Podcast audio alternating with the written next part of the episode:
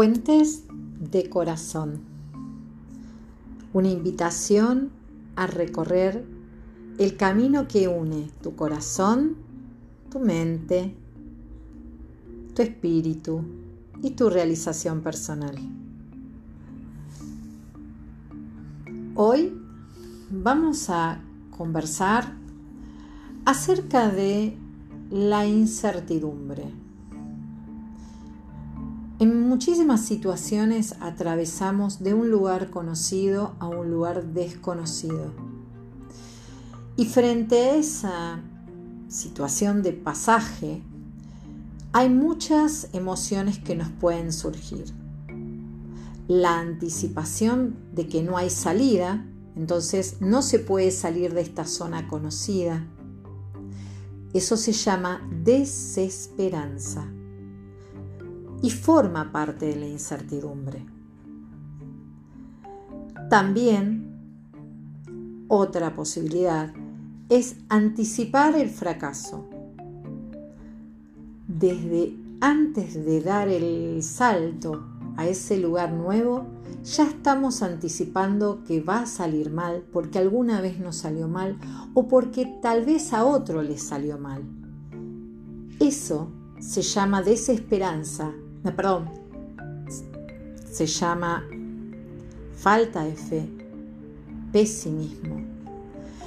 También es muy común cuando uno tiene que pasar de una situación donde conocía a alguien y ese alguien se fue de nuestra vida y entonces uno se pone triste y se pone llorando por una causa conocida y eso tiene que ver con el despliegue de la incertidumbre. ¿Cómo hago para pasar de esto que conocía a esto otro que no sé cómo va a ser? Otra de las formas de la incertidumbre es la duda respecto de la correcta orientación en nuestra vida. Muchas veces nos cuesta saber el hacia dónde, la brújula interior, ¿Hacia dónde va a ir nuestro camino? ¿Hacia dónde queremos ir? Pero también parte de la incertidumbre es la pregunta de ¿con cuál me quedo? ¿Con este camino o con este otro? ¿Lo hago o no lo hago? ¿Qué puertas se abrirán si yo decido tomar este camino? ¿Qué puertas se cerrarán o qué cosas perderé?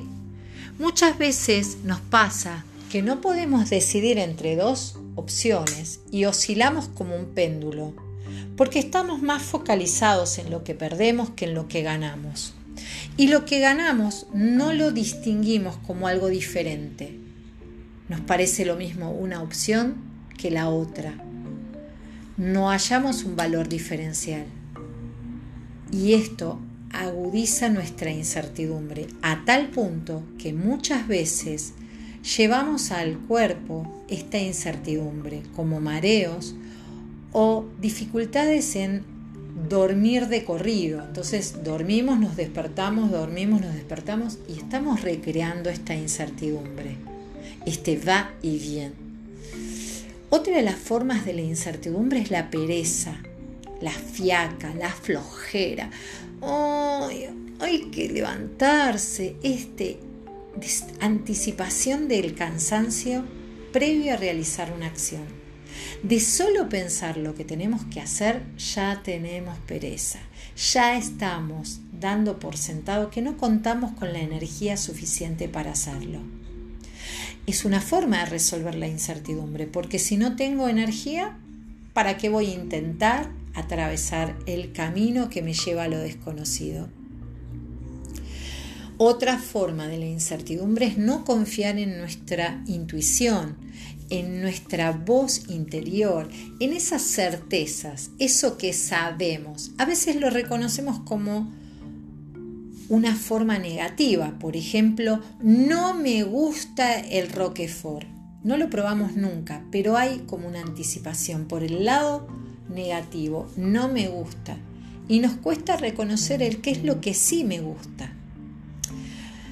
Frente a la incertidumbre, sea cualesquiera de estas formas de incertidumbre, es importante que tengamos en cuenta que nos trae un mensaje como todo desafío emocional. Que ese mensaje lo vamos a poder resolver, descubrir, integrar si primero observamos la situación y la aceptamos. Esta situación es la que es y apoyándonos en eso vamos a poder como clarificar que entre el lugar que yo conozco y el lugar que no conozco hay un pasaje que se llama zona de aprendizaje. Es animarnos a salir de aquello conocido y aprender a transitar una cierta incomodidad, pero que nos lleva a ampliar nuestro horizonte.